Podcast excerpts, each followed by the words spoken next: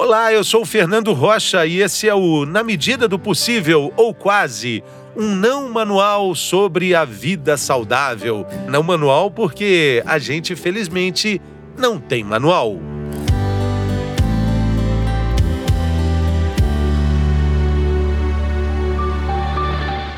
Cuidado com as suas pintas. Tome cuidado com elas. Você sabe quantas pintas tem? Sabe o formato das suas pintas? E as pintas que ficam nas costas? E na parte posterior das pernas? Já observou se as pintas mudam de cor, mudam de formato? Pois muito bem, o episódio de hoje é um alerta importante sobre um cuidado necessário com a saúde do maior órgão do nosso corpo, a nossa pele. Na maioria das vezes, elas são apenas charmosas, mas é preciso diferenciar as marquinhas inofensivas daquelas que podem representar algum risco para a saúde, como o câncer de pele, por exemplo. Quem vai nos ajudar a entender essa diferença é a dermatologista doutora Thaís Belo. Bem-vinda, doutora, tudo bem? Tudo jóia, Fernando. Prazer enorme estar aqui hoje com você para a gente falar sobre isso. Alegria, alegria nossa, doutora. É, vamos começar falando né, é, sobre essa questão. O episódio de hoje é um alerta sobre as pintas e eu imagino que quem tem muitas pintas, principalmente quem tem a pele mais clara, é, pode ficar preocupado. Ter muitas pintas é preocupante? É um sinal de alerta? Ter muitas pintas é um sinal de alerta. Na verdade, o risco para desenvolver um câncer de pele, ele é diretamente proporcional ao número de pintas. Ou seja, quanto mais pintas a pessoa tem, maior pode ser considerado o risco de ela desenvolver em algum momento um câncer de pele. E, e quanto mais clara a pele, mais pintas a pessoa vai ter? Sim, mas mais do que a cor da pele é a capacidade de bronzeamento. Então, mais perigoso do que ter a pele clara é ter aquela pele que queima e não bronzeia. Né? Quanto maior a dificuldade da pessoa de pegar um bronzeado e maior a facilidade de se queimar no sol, isso é considerado um, um, dos principais fatores de risco mesmo para câncer de pele, mais até do que a cor da pele. É, dá para a gente chegar num número assim que seria ideal de pintas e passando disso a gente já caminha para um, um problema, para um sinal de alerta, uma luz amarela? Tem vários estudos que falam sobre isso, né? Que tentam padronizar esse risco, como a gente quantifica e qual que é o corte, né? Onde a gente considera que você passou da linha de perigo. É, um deles fala em 50 pintas, então mais de 50 pintas. Tem estudos que falam em mais de 100 pintas. Tem um especificamente que eu gosto de citar que é, percebeu, comparou vários grupos de pessoas e viu que quando existiam mais do que 11 pintas em um dos braços, isso já era considerado um fator de risco para desenvolver um melanoma ao longo da vida. 11 pintas em um dos braços. Aí a gente tem um número é mais um fechado. Um estudo específico, né? Fácil um estudo bem específico. Já estou olhando. Mas ele meus. chegou neste número aí a gente pensa num tratamento, numa atenção melhor. É, essas pintas precisam ser retiradas. Quando é que isso acontece? Estou falando isso para a gente falar também de algo muito importante que a Sociedade Brasileira de Dermatologia presta um serviço importantíssimo à população com esse é, ABCDE das pintas, né? Isso. Na verdade, é assim é, antigamente a gente não tinha muito como fazer e era no olho mesmo, né? Então era muito comum que as pessoas tirassem muitas pintas. Então as pessoas que tinham muitas pintas saíam tirando várias pintas e o critério de que pinta tirar, que pinta não tirar, era meio subjetivo. Né? Então era comum às vezes você ver uma pessoa que ia para o hospital para tirar 18 pintas de uma vez, ou muitas pintas. Então essas pessoas ficavam tirando um monte de coisa. Hoje em dia, a gente tem um exame que o dermatologista consegue fazer no consultório, que pode ser feito desde com um aparelhinho de mão, que é como se fosse uma lupa especial, que chama dermatoscópio. Existem dermatoscópios mais chiques, mais complexos, né, digitais e tal, mas é um aparelho que todo dermatologista tem no consultório, que é uma pequena lupa com essa pequena lupa, ele não só aumenta, mas a gente consegue enxergar através da pele, a gente consegue ver melhor estruturas dentro da pinta. E aí a gente consegue avaliar que pinta precisa tirar e que pinta não precisa tirar. Que pinta tem risco, a gente consegue acompanhar para ver mudanças nas pintas. Agora, para o, o paciente, né? Então, uma pessoa vai olhar e vai falar: que pinta será que eu tenho que são perigosas, né? Como que a gente vai identificar isso? É uma das regrinhas que a gente ensina para os pacientes é essa regrinha do ABCDE, né? Ela não é só brasileira, ela é uma regrinha que se usa internacionalmente e que é o seguinte: A é de assimetria, né? Então, o que quer dizer isso? Se você tem uma pinta que tem um lado diferente do outro, então de repente de um lado ela é mais escura, do outro ela é mais clara, de um lado ela é mais gordinha, do outro lado ela é mais baixinha. Então, uma pinta que é assimétrica é uma pinta que merece a, que você leve é, ao conhecimento do seu dermatologista. O B é de borda. Então, a pinta pode ter a borda bem certinha, bem marcadinha, redondinha, ou ela pode ter uma borda toda recortada, que parece um mapa. Então, se essa borda for irregular, recortadinha, como de um mapa, é uma pinta também que merece que você leve para o seu dermatologista olhar. É, o C é de cores. Então, quanto mais cores você conseguir observar numa pinta, é, maior é a necessidade que você é, peça para o seu dermatologista examinar essa pinta. Então, o que, que eu falo quando eu falo em cores? A pinta, ela pode ter vários tons de marrom, ela pode ter uma parte mais avermelhada, pode ter uma parte acinzentada, azulada, esbranquiçada. Todas essas cores a gente pode encontrar numa pinta. E quanto mais cores a gente conseguir enxergar numa pinta, mais importante é que a gente vai examinar. Depois vem o D. O D é diâmetro. É, geralmente, o que a gente considera é um diâmetro de 0,5. O que, que isso quer dizer? Qualquer pinta que tenha mais do que 0,5 de diâmetro é uma pinta que merece ser examinada. Né? Então, todas as pintas maiores têm que ser examinadas. Doutora, com relação ao diâmetro, o que, que é 0,5 de diâmetro? É, vamos tomar por base uma cabecinha, um lápis, a ponta de um lápis. Ponta de um lápis? É, na verdade, a ponta não, né? Aquele finzinho do lápis, assim, ah, o outro tá. lado do lápis, Sim. da borracha. Ah, tá certo. Ali é, é 0,5 diâmetro, ok. É, aquela, aquela pinta que tem um, um, diâmetro maior do que a borrachinha do lápis é uma pinta que merece ser vista pelo seu dermatologista, né? É, e o E, Fernanda, aqui é, na minha opinião, o mais importante, né? Porque o que, que é o E? E o E foi adicionado recentemente, antigamente era só ABCD. O E é o mais importante, que é a evolução, que é a história dessa pinta. Então, essa pinta é nova, ela mudou, ela cresceu, ela mudou de cor, ela coça, ela sangra. É, esse comportamento da pinta é muito importante. Então, se você tem alguma pinta que por algum motivo está chamando a sua atenção, porque ela está com alguma dinâmica, quer dizer, está acontecendo alguma coisa naquela pinta, ela não está quieta, não está parada, é uma pinta que merece ser vista pelo seu dermatologista. Interessante. Existe uma outra regrinha que eu acho também muito boa, que ajuda os pacientes a saberem que pinta que merece a atenção do dermato, né? Quando que ele precisa procurar um dermatologista para examinar uma pinta específica, que é a regrinha do patinho feio. É aquela pinta que não combina com as outras. Então, se você olha nas costas, tem várias pintas bem parecidas e tem uma que não tem nada a ver com as outras. Ou ela é mais escura, ou ela é mais vermelha, ou ela é mais clara, ou ela é mais alta. De alguma maneira você vê que ela não combina com o resto das pintas. Essa pinta também merece ser avaliada.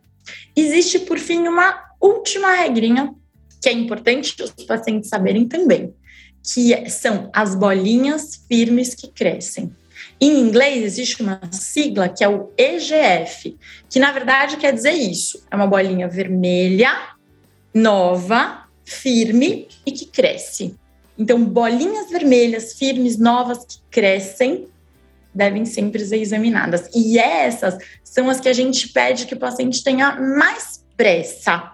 Por quê? Bolinhas vermelhas, novas, firmes e que crescem podem ser é um tipo de câncer de pele que é o que cresce mais rápido, que é aquele câncer de pele que a gente realmente não quer perder tempo. Então, qualquer bolinha vermelha, nova, firme, que está crescendo na pele, vale a pena dar uma passadinha no dermatologista. E esse alerta é importante porque é um tipo de câncer que pode ser desenvolvido a partir da análise dessas pintas, ele é mais raro, mas ele é muito mais agressivo, né, doutora? Exatamente. Então, dentre os cânceres de pele, a gente tem vários tipos, né? Existem basicamente dois grandes grupos que a gente divide, que são os melanomas e os não melanomas. Então, os melanomas são tão importantes que a gente acaba considerando ou é melanoma ou é não melanoma, né? E o melanoma é um tipo de câncer de pele que, se você faz um diagnóstico precoce, quando ele ainda está no começo, é muito tranquilo de tratar ele é totalmente curável. Mas se você perde essa oportunidade e você faz um diagnóstico mais tarde, ele pode dar bem mais dor de cabeça, pode ser um problema de saúde bem mais sério. Né? É, o carcinoma, por sua vez, ele é um tipo de câncer de pele que ele é chato, porque ele cresce, ele afunda, ele vai comendo ali naquele lugar, ele vai crescendo, ele vai aprofundando, mas no geral, para um carcinoma da metástase é algo realmente muito, muito raro. A gente, na prática, considera que o risco de metástase de um carcinoma é muito pequeno, quase zero, né? É, principalmente o carcinoma basocelular, que graças a Deus é o mais comum, né? Então, o problema dele é no lugar. Então, se ele dá, por exemplo, no nariz, ali no nariz ele vai comendo ele vai crescendo, ele vai afundando, ele vai destruindo localmente o nariz, mas dali ele não sai. Agora, com que frequência a gente tem que fazer esse check-up pessoal das pintas aí para acompanhar essa evolução, para dar uma contadinha, ver, olha, temos 36, problemas são as 50, no braço tem, não tem as 11. É, com que frequência, doutora? Olha, é, isso depende do fator de risco né? Depende do risco. Vai ser diferente para uma pessoa ruiva é, ou para uma pessoa mais morena. Vai ser diferente para alguém que tem pouca pinta, alguém que tem muita pinta, alguém que teve um pai ou uma mãe que teve câncer de pele. É, mas, no geral, todo mundo devia, uma vez por ano, passar no dermatologista para dar uma olhada. Quem tem risco maior, o ideal é que faça um exame que chama mapeamento de nervos. O que, que é isso? É um exame fotográfico o jeito mais seguro de a gente acompanhar alguém que tem muita pinta é com fotografia. Então a gente fotografa mesmo o paciente para ano após ano e comparando essas fotos para ver se surgiram pintas novas e se ele teve mudança nas pintas que ele já tinha. Né? Esse, esse exame com fotografia não é todo mundo que precisa, é só realmente quem tem um risco mais alto. As pessoas, no geral, elas precisam uma vez por ano passar no dermatologista, que com aquele aparelhinho de mão mesmo, o dermatoscópio de mão mesmo, ele consegue examinar e detectar se tiver alguma coisa de risco. Atenção especial também para quem, quem vive é, sozinho, sozinha, né? Sem a falta do, com a falta da companheira, do companheiro, para fazer essa análise do ABCDE é, nas costas, na parte posterior da perna, como eu falei na abertura, né? É, sabe que as pessoas casadas têm diagnósticos mais precoces.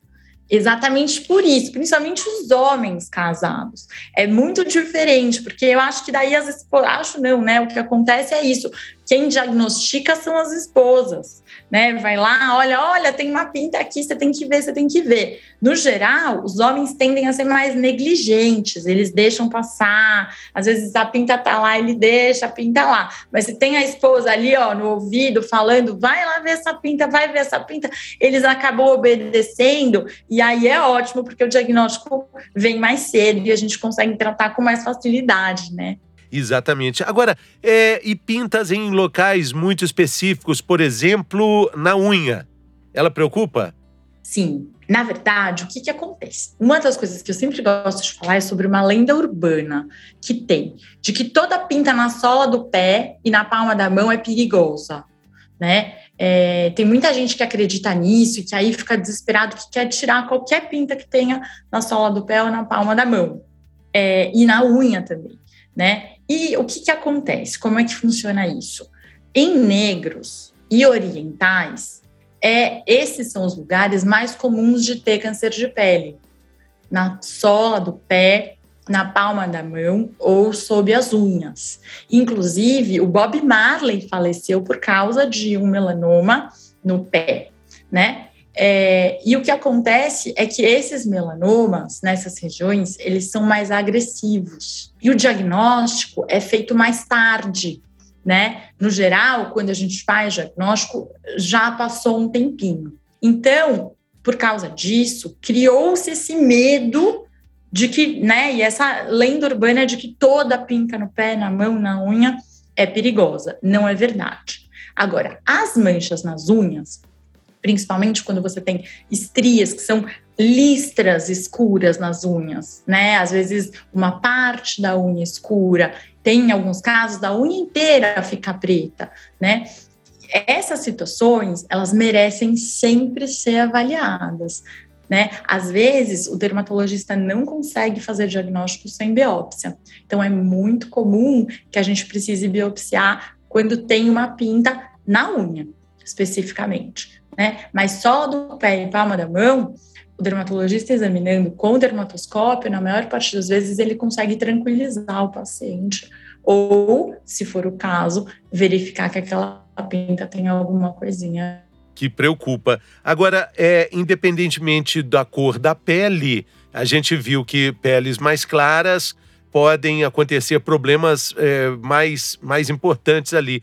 Mas pessoas com a pele mais escura também precisam desse cuidado, desse acompanhamento, né, doutora? Também precisam. A gente vê carcinoma em pacientes negros, a gente vê em orientais de pele escura, hispânicos, né, que é, os latinos, a gente vê é, melanomas também, né? Os fatores de risco eles são diferentes, né? Então, por exemplo, o melanoma é, no indivíduo de pele mais escura ou no indivíduo negro, que vai acontecer mais na sola do pé ou na palma da mão, o sol não é um fator de risco. Mas esse paciente, ele também pode ter carcinoma, né? Ele também pode ter lesões causadas pelo sol. Teve um estudo americano que mostrou que 30% dos cânceres de pele negros eram causados pelo sol.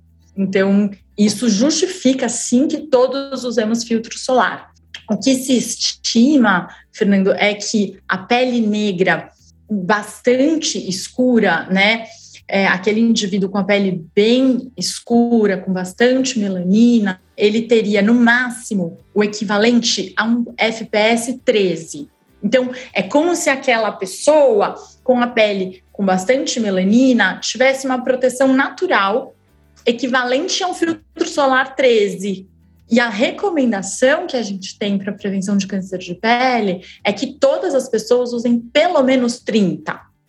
Então, não é suficiente a proteção natural.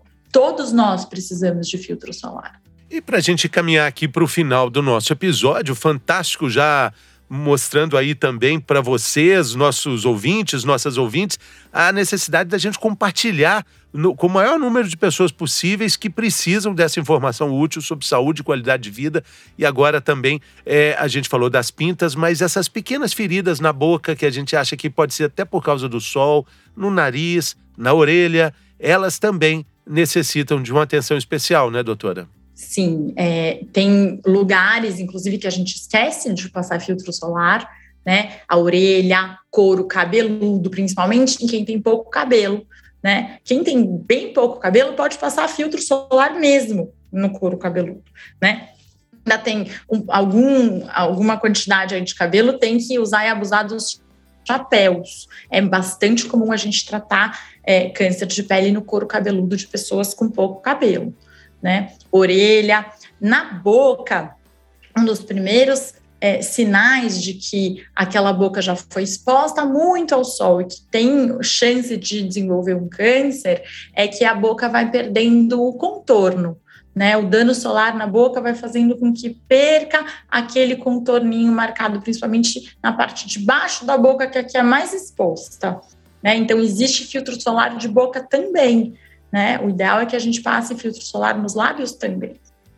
Outra coisa importante, Fernando, de lembrar é que o sol ele também pode causar problemas nos olhos, né? Então é importante o, o, o uso do óculos de sol não é só porque é estiloso, não é só porque é bonito porque a luz incomoda, mas também para que a gente possa proteger a saúde dos olhos. Muito bem, fica a dica. Doutora Thaís Belo participou aqui conosco. Quero te agradecer demais, doutora, sua generosidade, sua gentileza aqui conosco. Muito obrigado. Valeu, boa sorte aí na jornada. Obrigada, eu que agradeço. Foi um prazer enorme. Valeu, pessoal. Até a próxima.